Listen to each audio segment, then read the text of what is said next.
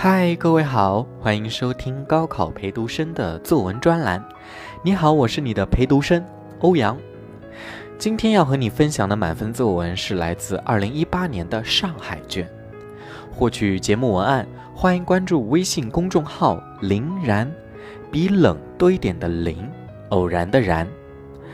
接下来，我们一起来回顾一下二零一八年上海卷的作文题目。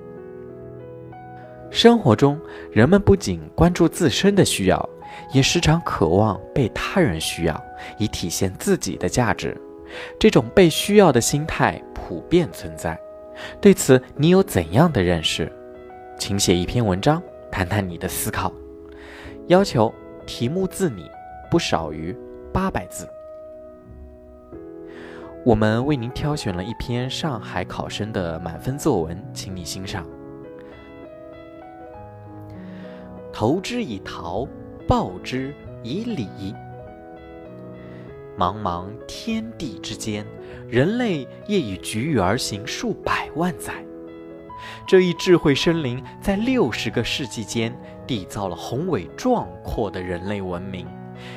解下原始人类附身国体之兽皮后，随之而来的是数不清的农业乃至工业变革。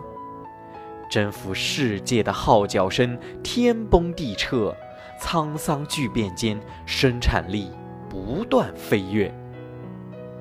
然而，物质文明之进步亦不啻是一柄双刃剑，一片一片剜去人类纯洁的本心。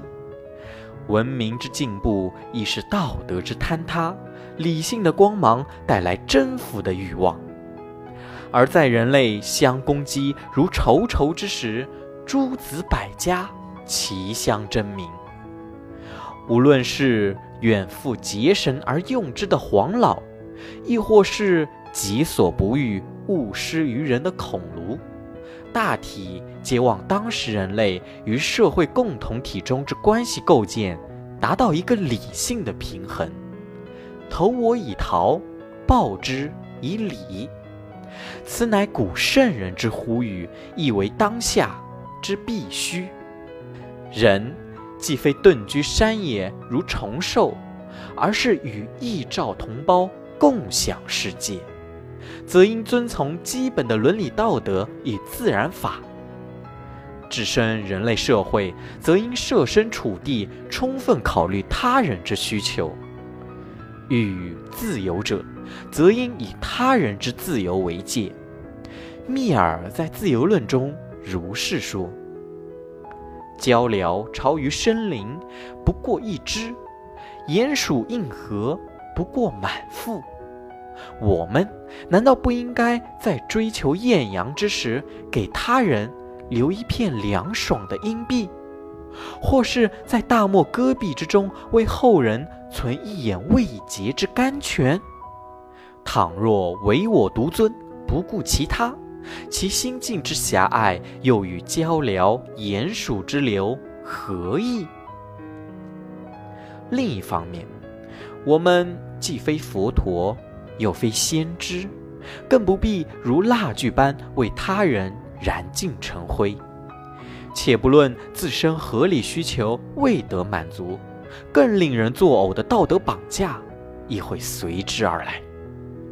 文艺复兴前后，三杰或是投身艺术，或是著书立说，斥责无限度的奉献与忏悔，肯定人的需求与现实价值。而正是这一声声呐喊，如闪电般撕破中世纪数百载沉重的黑幕。欧洲自此才能再次迈向光明。哀莫大于心死，而人死亦次之。人与人唯有进行精神交流与沟通，从而互相得到愉悦的满足感，在合理限度内达到对个人利益的满足，我为人人，人人为我的和谐关系方可得以构建。是的。人类的价值正是在彼此需要中确立，这不仅体现在人际交往，更体现在人与社会的关系之中。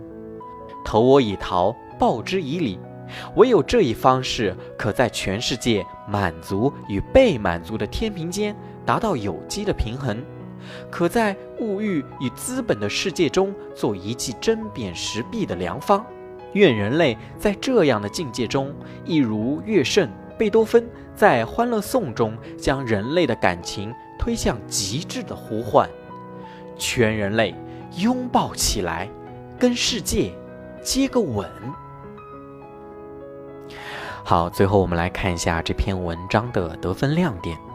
此文的亮点之一在标题，恰到好处的援引《诗经》名句，增加了文章浓郁深厚的古典文化气息。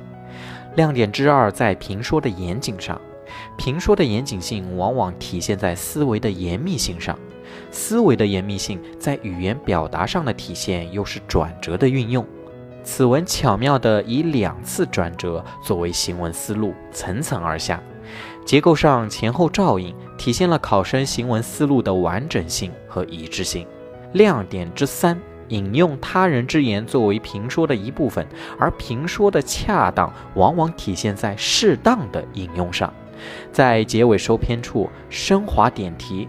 人类的价值正是在彼此需要中确立，满足与被满足的需要有待平衡，再以桃李首尾呼应，前后关照，可见灰心。好了，今天的作文呢，就和大家分享到这里。我在微信公众号为你准备了其他的素材，你可以关注微信公众号“林然”，比冷多一点的“林”，偶然的“然”，回复《诗经》。就可以看到了。我是欧阳，这里是高考陪读生，我们下期再见。